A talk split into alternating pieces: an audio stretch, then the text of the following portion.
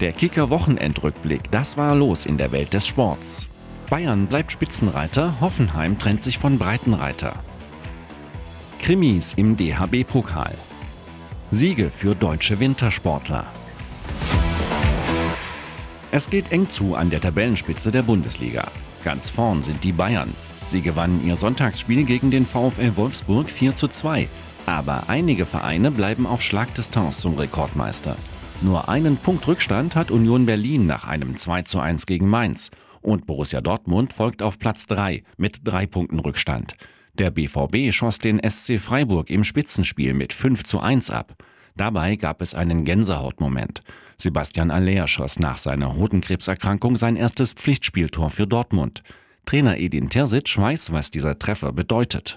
Es bedeutet ihm extrem viel, es bedeutet uns extrem viel und man hat, glaube ich, auch im ganzen Stadion gespürt, dass ihm, also mindestens die in, in Schwarz-Gelb, die haben sich sehr mit ihm gefreut und wir hoffen einfach, dass, äh, dass das erste von ganz, ganz vielen Toren war und ähm, dass er weiter so wichtig für uns bleibt. Außerdem schlug Frankfurt Hertha BSC 3 zu 0, Bremen gewann in Stuttgart 2 zu 0, Augsburg gelang ein 1 zu 0 gegen Leverkusen, RB Leipzig und Köln trennten sich ebenso 0 zu 0 wie Mönchengladbach und Schalke. Nach der 2 zu 5 Niederlage in Bochum trennte sich Hoffenheim von Trainer André Breitenreiter. In der zweiten Liga haben sich die beiden Teams an der Tabellenspitze abgesetzt. Spitzenreiter Darmstadt feierte in Sandhausen ein 4 zu 0.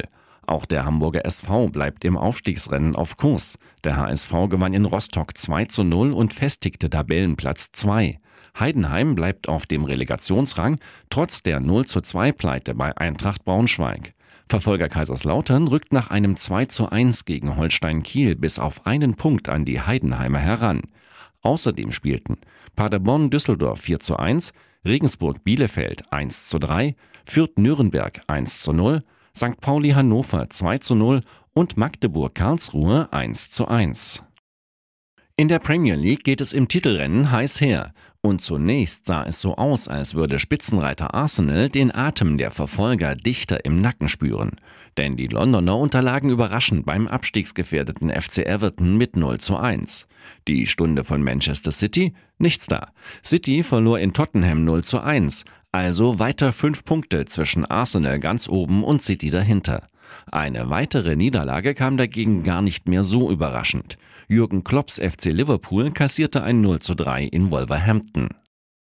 Das Final Four Turnier im DHB-Pokal ist komplett. Magdeburg, Flensburg-Handewitt, Limgo-Lippe und die Rhein-Neckar-Löwen spielen den Pokal unter sich aus. Bei den Viertelfinals gab es echte Krimis. Im Topduell am Sonntag hatte es lange nach einer klaren Sache ausgesehen. Der amtierende Meister SC Magdeburg führte gegen den letztjährigen Pokalsieger Kiel zur Pause mit vier Toren. Doch dann kam die Schlussoffensive des THW und ein sieben Meter kurz vor dem Abpfiff brachte den 29 zu 29 Ausgleich. In der Verlängerung gewann der SCM dann mit 35 zu 34.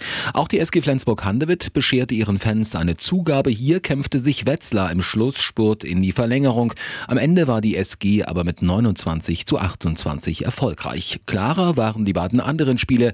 Die Rhein-Neckar-Löwen gewannen bei Hannover Burgdorf 31 zu 25 und Lemgo Lippe siegte in Gummersbach 33 zu 30. Das Final Four Turnier wird im April in Köln ausgetragen. Im Wintersport haben die deutschen Athleten wieder ordentlich abgeräumt. So holte Francesco Friedrich seinen fünften WM-Titel in Serie im Viererbob. Für den Rekordweltmeister war der Erfolg in St. Moritz der insgesamt zwölfte WM-Sieg seiner Karriere. Kim Kalicki gewann den Titel im Zweierbob in St. Moritz. Große Freude auch bei Julian Schmid. Der nordische Kombinierer feierte den Sieg bei seinem Heimweltcup in Oberstdorf. Rennrodler Max Langenhahn schaffte beim Weltcup in Altenberg Platz 1. Die deutschen Skispringer sind nicht so gut drauf. Beim Weltcup in Willingen wurde Markus Eisenbichler als bester deutscher Neunter. Den Wochenendrückblick gibt es wieder am nächsten Montag. Weitere News jederzeit auf kicker.de oder in der Kicker-App.